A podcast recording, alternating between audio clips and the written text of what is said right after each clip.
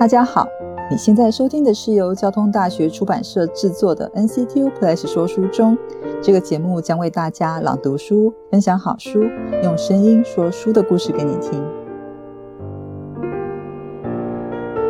大家好，今天要为各位介绍的书是《全球公民教育与多元文化主义危机》。我先介绍我自己。我是国立交通大学人社系潘美玲。今天请到来语团的老师是国立交通大学啊传播与科技学系的魏地老师。各位听众好，我是魏地。那我就是呃这本书的审定的呃负责人。那译者是邱忠荣的邱忠荣博士，他是在那个正大博士班的毕业生。那我因为那个在交大全球公民教育中心。认知的关系，所以我们就负责出版这本书。这本书，然后同时我负责审定，这样。OK，好。那我想，呃，请魏地老师先跟我们简单的介绍一下，为什么要出这样一本书？这个书名叫这种这种叫全球公民教育跟多元文化主义的危机，是为什么要出这样的书？好，我呃，我先解释一下，因为呃，这个跟呃交大的全球公民教育中心的成立有点关系哈。那我们是在三。将近四年前成立的哈，那那个时候因为呃交大刚新任刚上任的新任的校长叫张茂忠校长，他是从 UCLA 回来的哈。那 UCLA 的教育系呢有一位教授叫做那个 Torres，其实就这本书的第二个作者哈。那他同时也是教科文组织里面联合国教科文组织里面负责呃全球公民教育。的一个主席，那因为他跟张校长本来就认识哈，然后张校长上任之后呢，Toris 正好也上任这个职务，他希望在全球各地能够呃推动这个全球公民教育的理念哈，然后在台湾他就刚好认识了张校长，然后就希望说，哎，可以可不可以跟交大合作哈，呃，来推动一些全球公民教育的一些理念。张校长也觉得非常的乐意哈，然后他就找了一些有兴趣的老师，那刚好就是我，然后跟另外一位传播所的。郭亮文老师对这个议题有一些兴趣哈，那我们就成立了这个中心。那等于是说以台湾为基地推广，就是全球公民教育中心的全球公民教育这个理念呢，然后包括在东亚地区等等哈，作为一个基地来慢慢的推广。我们的任务就是包括说把这个理念在国内传播出去。那另外，可能因为我们还是学院的关系，所以可能会比较多的学术的工作哦。所以其中一个工作就希望说，因为那个托里斯教授他的出版非常的多。其实有很多有关全球公民教育这个一些理论上面的一些辩论跟思维的一些探讨哈啊，刚好这本书是他比比较新的及时的著作。那我想我们第一本出版的就先先从比较新的这个著作开始。我们大致看了以后也觉得哦，这个里面的探讨其实非常的精准跟深奥，而且是是这个时候呃非常重要的议题啊，所以我们就决定就说好，我们就来翻译这本书，在国内作为我们这中心出版的第一本相关的书籍。您刚才提到其中一位作者叫做呃 Torres 嘛，那这本书其实有两位作者，能不能跟呃读者们介绍一下？好，呃，我我们还从刚才那位托里斯教授谈起哈，因为他其实是这个领域非常重要的学者，那呃相当的知名，像国内的一些教育方面的专业也都很对他非常的熟悉。那他就他的专长就是在探讨全球公民教育跟全球化方面的问题哈。那另外一位这位教授是来自意大利。波罗纳大学的教授哈，他叫塔罗塔罗西。那这个教授呢，因为跟托里斯教授刚好他们有互访的经验，就是托里斯教授到欧洲去做那个访问学者哈，也到波罗纳大学，所以他们就相相识。然后后来呃，塔罗西也有到那个 UCLA 去做客座教授，所以他们在这个相同的这个议题上面有很多的交流，然后也有很多的讨论，所以他们就决定来合写这本书。同时，因为呃两两个人在各地推呃两地哈，美国跟跟那个欧洲各推动这个全球公民教育的那个经验跟他们的那个理论的基础，是有一点点差异，就刚好是让这个领域可以更丰富，然后有一些新的对话出现，然后。透过这样子对话跟辩论的方式，把这个议题做得更拓深，然后更多的一些探讨。我再补充一点，就是 Torres 他其实是那个阿根廷裔，所以他是从阿根从从阿根廷过来到到美国的念书，然后然后变成在在美国定居，所以他同时兼有这个就拉丁美洲的这些经验跟跟语言等等。哦，所以他们的这本书参考了非常多的，不只是英语系的的文献。啊，那也不只是英语系国家的，或者说欧洲、欧美两地的经验而已，还包括了拉拉拉丁美洲，还包括他们部分接触一些亚洲的一些状况，这样。所以从刚才呃的介绍，我们其实可以看到这两位作者都有非常多元的文化的背景啊。那呃这本书显然提供一些非常重要的观点。我们先从书名开始好了啦哈。请问这本书谈的公民教育，跟我们一般上公民课所谈的公民知识、公民技术，甚至是公民跟道德有什么不一样？因为这本书的主题一开始就叫做。全球公民教育能不能帮我们做一个定义跟界定？全球公民教育当然就是因为呃，其实严格来说哈，它比较正确的译名在中文里面应该都是全球公民权教育啊，哈，就是它的这个这个公民的这个部分呢，其实在原文里面就是 citizenship，那其实是讲这个跟公民有关的这些相关的这些权利啊、理念啊这些呃整个范围，所以它不只是就当公民这个名字，我是把公民当成一个形容词而已哈。那这个差别当然。我们传统上讲的，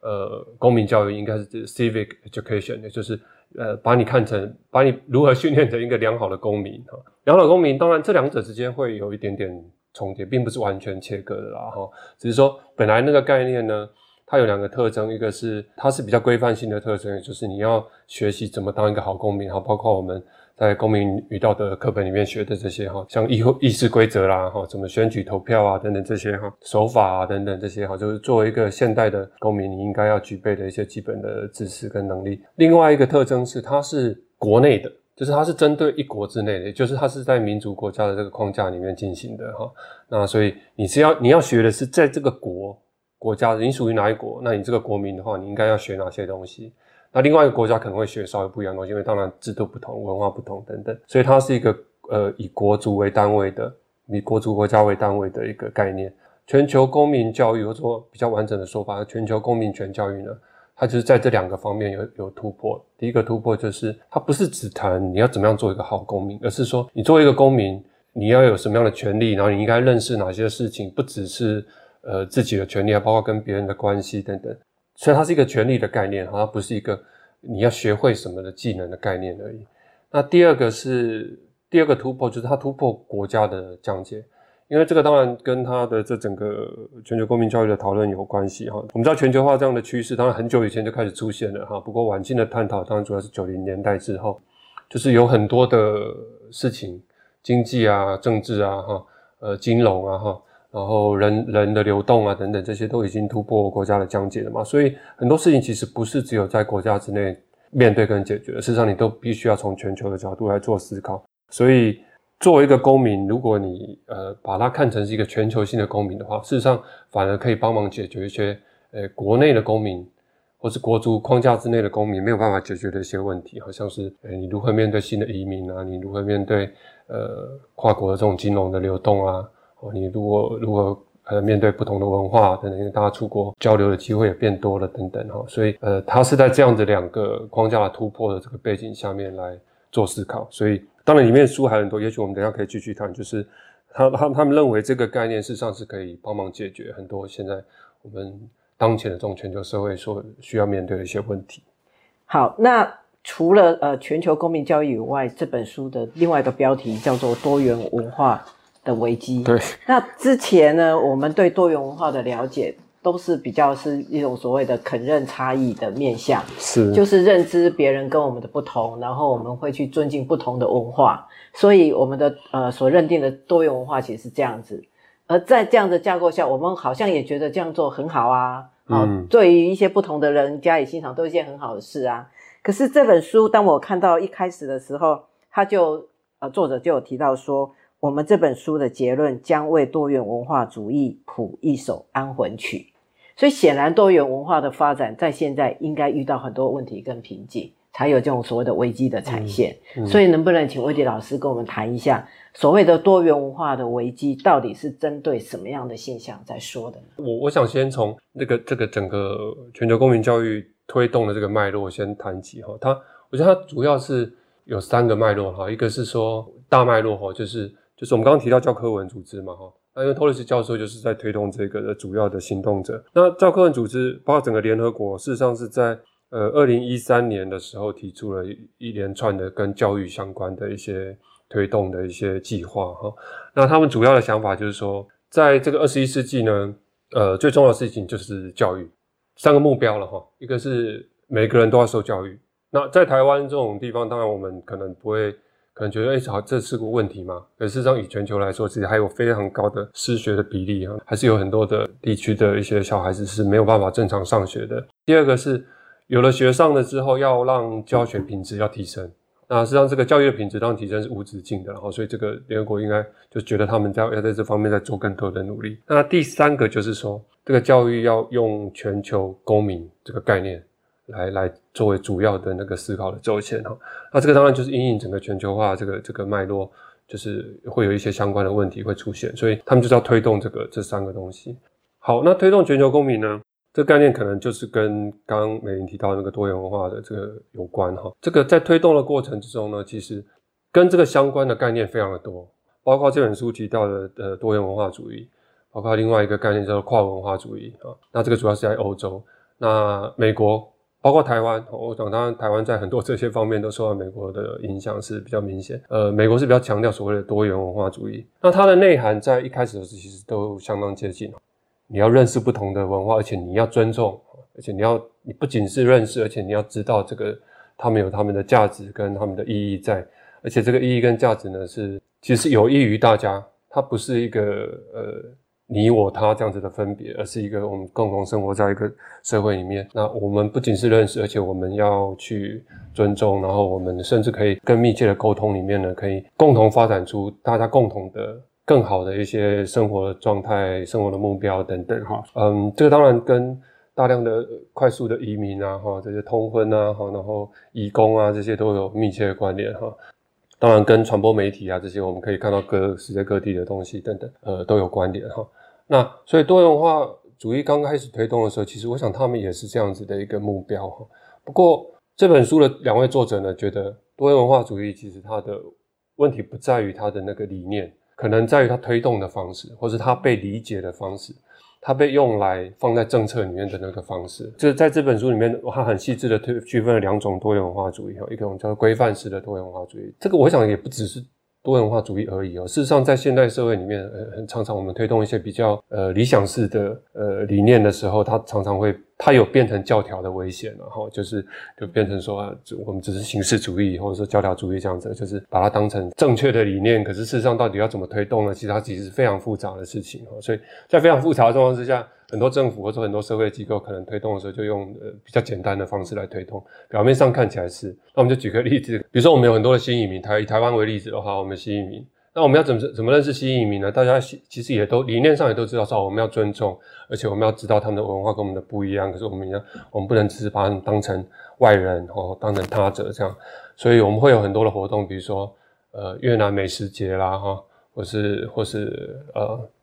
泰国或是缅甸的这个舞蹈啦，或是歌曲啊等等，呃这些那菲律宾等等啊这些，就是我们有大量的。呃，非常快速增加的东南亚移民，可是我们到底该怎么认识他们呢？我们好像有这些概念跟目标，可是，可是实际上到底应该做些什么？哈，吃吃东西，看看他们的美食，然后看看他们的表演，好像也是一种方法。可是如果只要这样子的话呢，到底真不真的能不能改变他们在这个社会里面的地位？或者说，我们真的是不是真的认识到他们的文化的内涵，然后能够真的跟我们的文化内涵有一个更多的交流跟对话呢？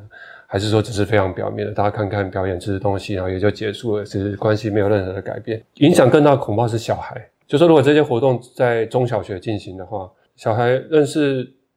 来自不同地方的人，或者说不同母语的人呢，他们只是透过这些表面的元素来认识的话，可能对他们长大之后，其实彼此的关系也没有太多的帮助哈。呃，那个可能刺激的或是比较。比较歧视的这样的印象或是事实呢，其实还是都会存在哈。所以这个就是作者所讲的所谓多元文化的主义，呃，主义的危机哈。多元文化本身没有问题，可是多元文化主义如果变成一种主义的概念，它可能有有它非常有可能，而且世界上现在很多的国家都在发生，我觉得它变成比较形式主义的，那就反而没有达到它本来的效果。这个作者就觉得说，我们可能需要一个新的理念，不一定是取代，可是至少要对话。那至少让到我们我们看到说多元文化主义是不是出现了什么样的问题？如果我们只是非常表面的推动，而且没有任何的反省跟思考的话，大家还是觉得哎好像都没事的，反正钱花下去，都会各个政府、各级政府、地方政府钱花下去办一些活动就结束的话，那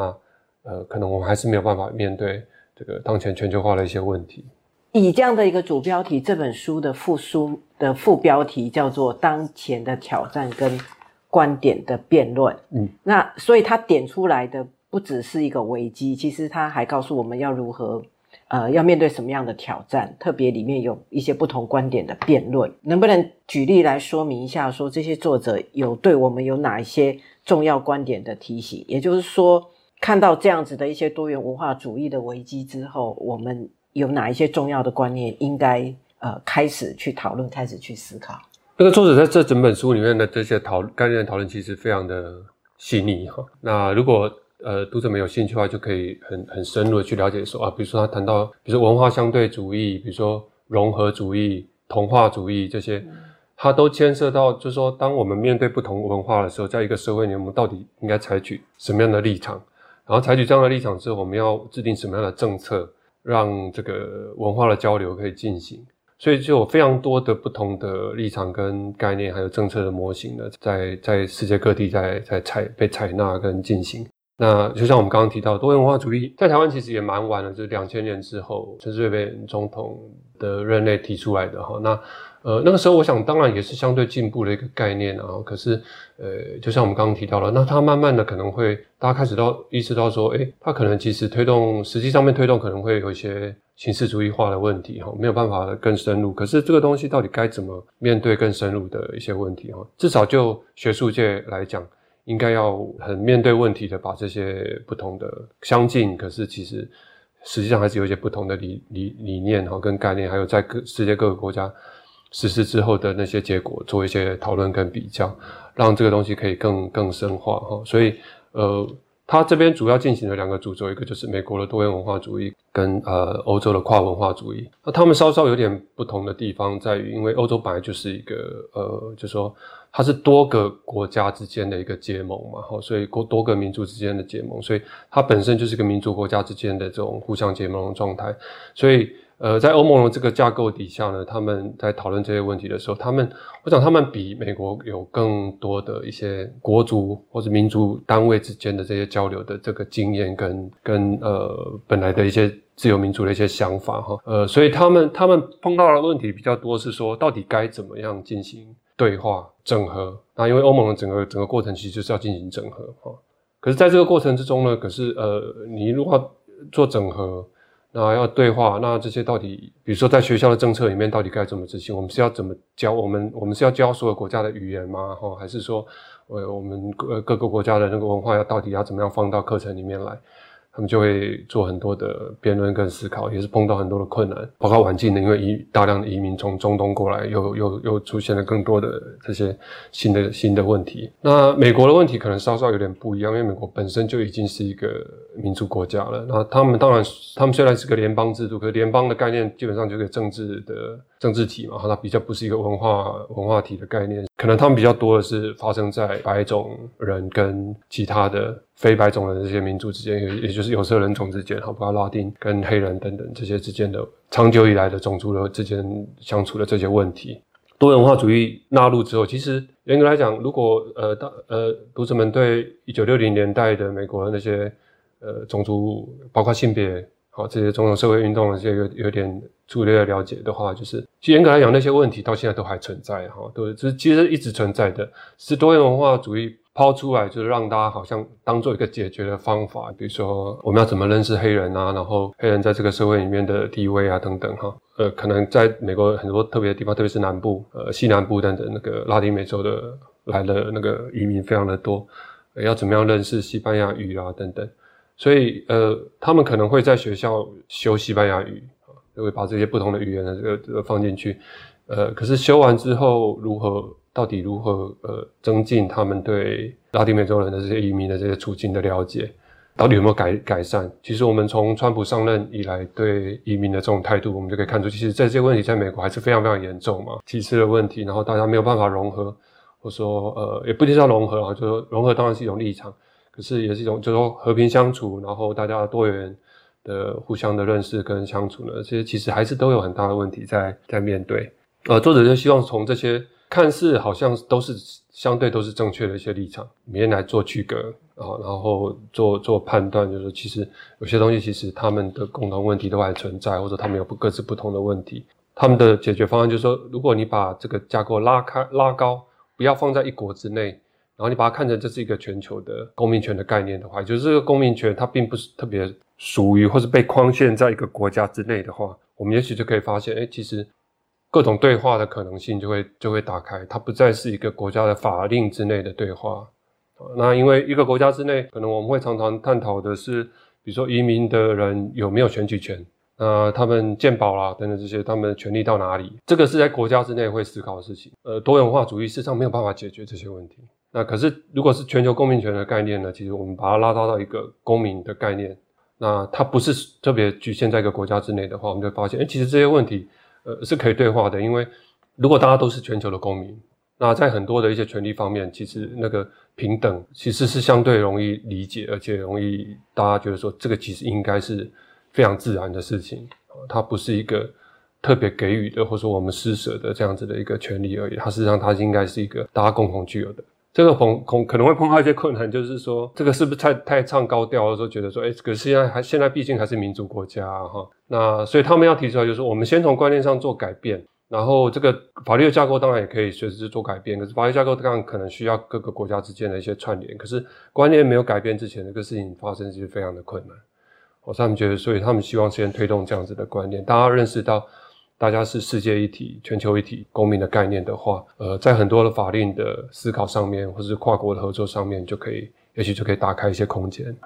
我在读这本书的时候，我一直可以感受到这本书的作者们其实有一个非常远大的理想，对，就是说我们要认可差异的存在。可是事实上呢，我们又很希望达到平等，嗯，就是差异而平等。可是这个这组概念基本上其实是看起来是很矛盾的概念。所以能不能呃以移民作为例子，跟我们比较具体的来分享说，那从这本书所谓的社会争议教育的这样的一个观点，或是所谓的跨文化教育或全球公民教育里面所提到的这一项的一些概念。如何放到我们实际上来理解移民啊？这样子的一个现象，因为它它里面就是正好有一章，就是它的标题就是理论的概念化哈，然后冒号平等的挑战，因为平等就是一个非常实践上面非常困难的的一个理念哈。这也就是为什么我们呃作者觉得说我们要来面对这个问题，而不是只是谈多元文化，因为多元文化很丰富很精彩啊，多元分层嘛哈，然后很很多样这样子。可是问题是平等这个要怎么进行哈？因为在多元文化主义里面的一个其中一个辩论就是说，那你要如何可认差异，同时做到平等？那这两个表面上看起来是是矛盾的啦，因为既然是有差异，它就不可能平等了哈。那可是平等的话呢，你就可能相当程度上要抹除一些差异，才有可能完全的平等。在政策实施上面呢，确实是有很多的困难哈。那作者他他们主要是要提出来，就是说，就是我刚稍微有点到，可是没有深入谈的，就是。呃，他们觉得一个相对可能稍微好一点的概念，就是这建构式的多元主义哈，就是说多元化主义。所以建构式就是它是一个动态的事情，它不是一个诶 A 文化跟 B 文化、C 文化、D 文化，反正我们把这些文化都放在一起，大家平等对待，这就是一个理想的状况。实际上，文化本来就是一直变动的嘛哈。那任何一个文化，我们我们暂时把它框起来，都只是分析性的，或是都暂时性的，它绝对不会是一个本质性的。既然是这样的话，那他们也就会觉得说，那其实多元文化这个概念其实是不一定需要的，因为因为多元化它它还是有一点点每个文化都有各自的本质性的的那个预设在里面，所以我们只是要让各个文化都出现嘛，都可以平等这样就好了。可是如果我们把多元化的或者文化概念回到一个建构式的概念的话，它本来就是一直不断形成的嘛。那既然是形成的过程呢，其实我们比较重要的不是各个文化之间的平等，而是一个。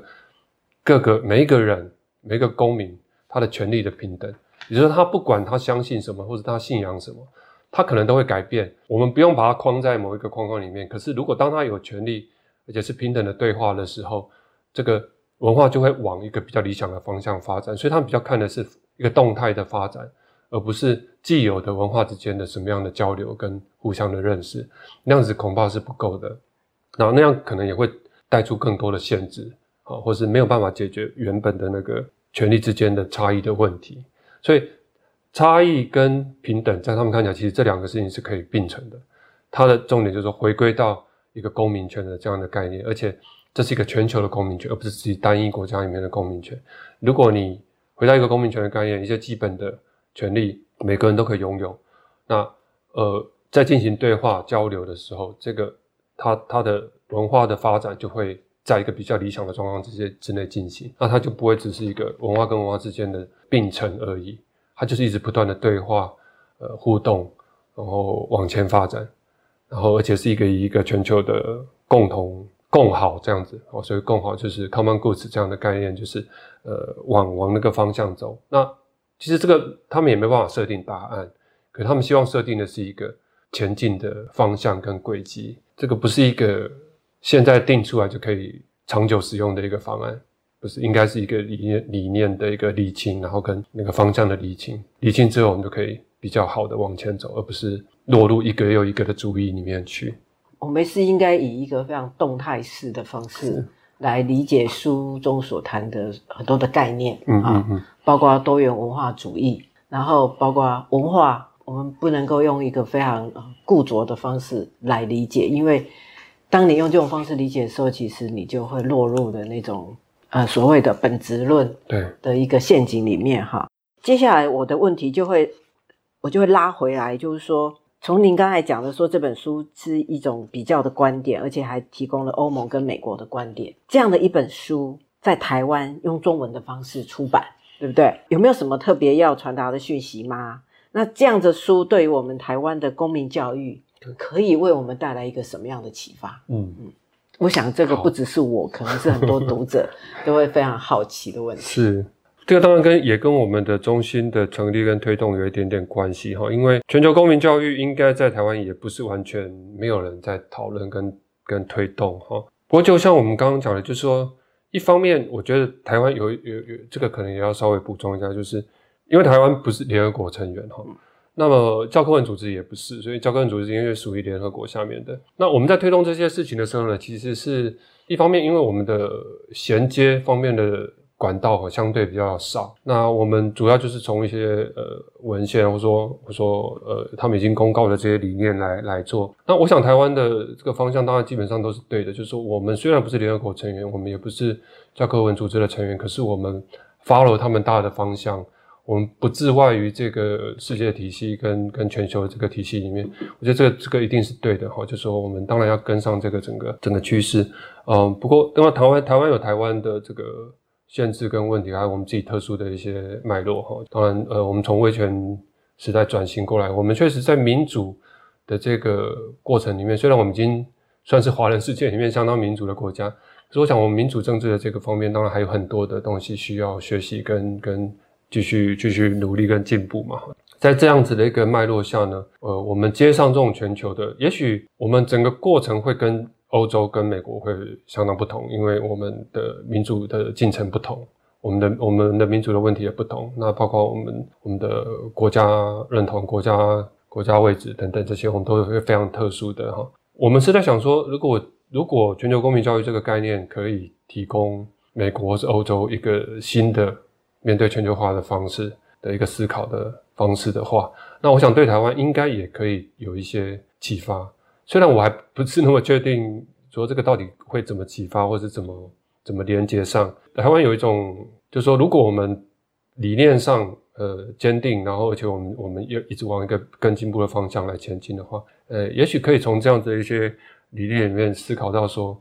我们其实不用一味的模仿美国，是模仿欧洲，说一定要推动什么样的多元文化主义哈，因为在他们那个脉络，即使在他们他们的脉络里面出现了这个相对合理，可是他们也碰到非常多的问题。所以任何一个主义的推动一定都有问题，或者说呃那个目标。那如果我们用我们自己的方式来做反思，然后做人民之间各个公民团体之间不断的对话。然后来思考我们自己意义下面的平等啊、自由、多元等等哈，我觉得这个是应该是会非常有帮助的。其次，我们还有一个问题跟这个跟这个推动有关，就是正义的问题。刚刚美玲提到，因为我们有个威权转型的过程嘛，哈，所以我们事实上有很多转型正义的问题也都还没有解决。那这个解决其实会触动很多社会的一些敏感的神经，到底怎么样做是最好的？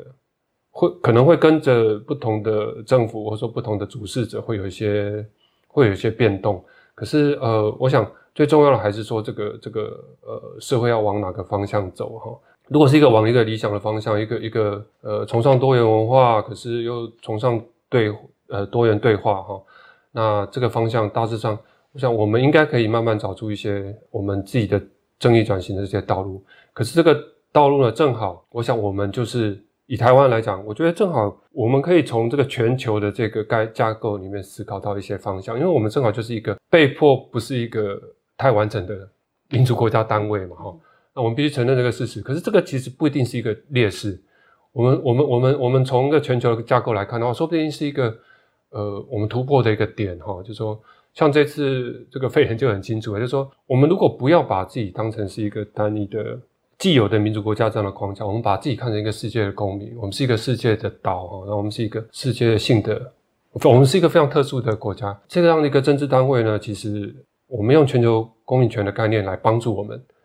我们我们在谈全球，我们在谈环保议题，我们在谈移民议题，我们在谈能源议题的时候，我们就是用一个全球架构来思考，因为我们是一个小岛嘛。好，那那如果如果这样的话，也许我们的格局反而就一下子打开，可以发现很多的可能性哈。也许移民啊、移工这些会会会更觉得说，台湾真的是一个。进步的地方，因为当然我们这方面还有很多都需要改进嘛，大家也都很清楚。我们移民工还有很多的地方其实没有做得很好，就是他们还是有很多的权利没有办法在台湾获得。那我想，如果我们整个架构拉开，然后视野提提提高到一个程度，说不定很多问题我们可以解决，而且我们可能会让台湾更有力量，呃，更能够就台湾 can help 这样啊。这只是现在的流行的就是概念，可是我觉得跟这个其实是有点关系的。很好，我觉得从这本书的观点，帮我们又从台湾 can help 找到了一个，在一个全球的一个行动上面的一个理论的一个起点跟立足点哈。嗯，其实这本书因为两位作者都是教育领域的学者，嗯，所以这本书其实强调的就是在讲教育场域的实践啦。嗯，里面很多其实是那，所以呢，我还是想问的是说，那对于从事教育的人而言呢？可以提供什么样的启发？就是说我们在教育的场域上面，因为我们都是老师，嗯，那我也会教导学生有关差异、有关多元文化的一些现象。读了这本书之后，我们在教育上面可以有一些不不一样的做法吗？嗯，对，我觉得这个是恐怕是最难的部分，因为一方面我自己也不是学教育哈，那我虽然在大学教书，可是我觉得中小学是一个完全不同的场域，呃，要面对问题非常的。复杂跟困难，那我自己也有小孩，所以我觉得，呃，小孩的教育跟大学教育真的是非常的不一样。嗯，另外就是说，因为这本书的作者们，他们虽然是教育出身的，可是他们基本上是教育学者然后，所以他们比较没有在第一线从事教学实务的工作，所以这本书，呃，包括托里斯教授的很多的著作，其实主要都是一个学术性的著作，它可能可以帮助教育领域的。学者跟研究者有更多的深入的研究的一些理论的基础，可是他可能并没有提供太多那个实物的方案。那不过从他里面举到的一些呃美国跟欧洲的例子呢，也许我们可以有一些一点点的启发跟联想了哈。因为他其实也有提到说，欧洲、美国其实也是都充斥着这种美食节啊、歌舞节这样子类似的这样子的活动跟课程哈。他当然是觉得这样子是不好的哈，可可是。呃，虽然他没有提出什么太具体的替代的方案呢，呃，不过也许如果从他们提供的这个公民权这样子的线索来看呢，也许我们跟不同的文化的人之间的交流，或是不同的背景的人交流，也许他们可能更提倡一种其实不需要用先用文化，或是先用你的国籍，或是先用你的父母的出生地来做区隔。那只要进入这个社会，其实就是就是这个国家的人，或者这就是就是一个公民哈。那我们我们先也不要太抽象的说这个是世界公民啊，反正你就是一个公民。他们觉得并不特别要去设计那种所谓认识异文化的这样子的课程。他们觉得只要这个课程本身的设计是好的，它是大家都该学的知识，而且大家都该都促进呃同学们彼此之间的交流跟互相认识的话。那个所谓的异文化的那个的部分，就会自然的流出流露出来，而不是一种被安排的、被设计好的。我也看到我们小朋友很多在小学里面会有，他们会有安排呃母语言讲，或是原住民语言讲、客家语言讲，或是原住民或是原住民的小朋友在周会、早会的时候去唱歌等等。我想这个应该在台湾都还蛮普遍的。那如果从这个作者提供的这个概念来看，说不定我们其实不需要设计这些活动，嗯，也许让他更自然一点。如果他真的这个原住民小朋友，他真的学了很多原住民歌曲，他应该在很多的机会就可以唱，他不特别要安排他到台上去唱，他在音乐课里面就可以唱，在音乐课的自然的环境里面，大家就开始唱不不一样的歌。你唱我妈妈、我阿妈教我的歌，你也唱你阿妈、你阿公教你的歌，应该就可以很自然的交流。他也不会觉得他是要特别被尊重，特别被放到台上去。我觉得这样好像也不一定真的让他们彼此之间觉得这是一个更好的交流方式。或说，呃，小朋友之间，其实他就会从此他就记得说，哎，那个某某同学他就是原住民，或者某某同学他就是越南来，他妈妈是越南来的。这个，我觉得记得这件事情，好像也不见得一定是好事，说不定忘记了，然后很自然的可能是更好。那这个，我想作作者的这个理念，也许有一点点在指引这个方向。我 我个人也觉得，哎，说不定我们可以思考这样子。那如果这样的话，我就要从这个问题往下，说，如果是这样子的话，有什么样的教育项目，我们是可以去可以去鼓励的？譬如说，我们像我自己有在带那个海外的自工团，我们有做服务学习。就像你说的，现在也有很多的机会是让同学去认识各国的文化，甚至是高中生有那种所谓的。嗯，模拟联合国的行动看起来是非常的澎湃发展的一些社团的活动，嗯，可是这个跟你刚才讲的那个脉络又有一点不一样啊。我们刚才的脉络是说，我们也许不要那么多的强调的差异，可是我们提供大家互相认识的一个机会，嗯，那从互相认识的机会里面，大家就有办法去把我们原来的文化的内容跟一些呃。呃，所享有的的东西就可以分享了，对啊，而不是一个固定的场合，然后让你去呃在那边唱歌跳舞，唱你妈妈的歌这样子。这个只是比较从我个人的经验去看，在这样的基础下面，我们如何再把这种啊全球公民教育、多元文化的这些的概念，再把它包进来。不过这个可能是一个还蛮困难的问题。不过每每人提醒也蛮好，就是我刚刚讲的，可能就是因为每一个阶段的教育可能都不大一样，而且里面有很深刻跟很艰难的那个教育的问题要解决，所以，呃，我也不敢说，因为我不是专家，所以我只是初步想，也许我刚刚讲的那个可能更适合就是中小学，呃，国中以下的这样子的这些课程哈，呃，先不要去特别去凸显的，可是我觉得高中以上也许就比较没有那么大的问题跟担心，应该就是说。呃，高中以上，包括大学，应该就可以直接去面对既有的这些差异跟框架。到到那个时候的小朋友，应该也比较容易理解，说这个框架是历史造成的，哈，它不是天生的。那我我本来只是比较担心，说小小学、中国中这样，他们会一开始就进入那个框架，反而他们是没有办法认识到说这个东西其实不是必然如此。那我觉得到高中以后，透过老师的讲解跟学习，接触国外的同学跟文化呢，我觉得应该是。在这个前提之下呢，我觉得应该对他们对这个世界的认识有更深刻的帮助。特别像大学这样子，如果出国到不同的环境去理解当地的问题，如果不是走马看花的话，如果真的有进入一些团体组织去去了解、去跟他们生活等等，我觉得这个还是还是当然还是会非常有帮助的。那只是说我们在这个过程之中，呃，当然得透过老师或者说呃各种管道。我想一定是这样，就是我们一定也是在过程之中不断的跟跟同学们厘清一些问题，就是很多东西不是本质的，很多东西也不是他们必然要承受的，可是这可能是很多历史文化、政治经济下面的结果。那我们也不是带这个优势的或是高高在上的的立场去去帮助人家哦。那应该我想这些，如果在这样子的一些背景脉络都能理清的状况之下，我觉得当然还是应该要多去认识异文化那个不同的。社会只是说，我们就我们就比较有心理准备，说这些义不是本质上面的义，也不是也不是高低的义，而是而是一种就是不同的环境之下衍生出来的。那我们也许更大的关怀是如何共同携手往更进步的方向前进等等。经过你这样说，我比较能够清楚说，其实这本书其实是一个提醒，我们在从事这些其实不止异文化，就是跟我们不一样的人啊事物，我们在交往的过程里面。它都是一个提醒，我们其实也没那么不一样。那在一个一些共同的基础上面，其实不要去呃看重那些不同的差异的时候，我们可以共同的往人类的共好、更好的啊一个一个一个目标去前进，这样子。好，那我最后一个问题，其实要问的就是回到我们交大这这个嗯嗯全球公民教育中心哈，其实因为是这本书中文版的一个非常重要的一个催生者。那魏迪老师，你现在是现任的主任，那可不可以跟我们听众来谈一谈，说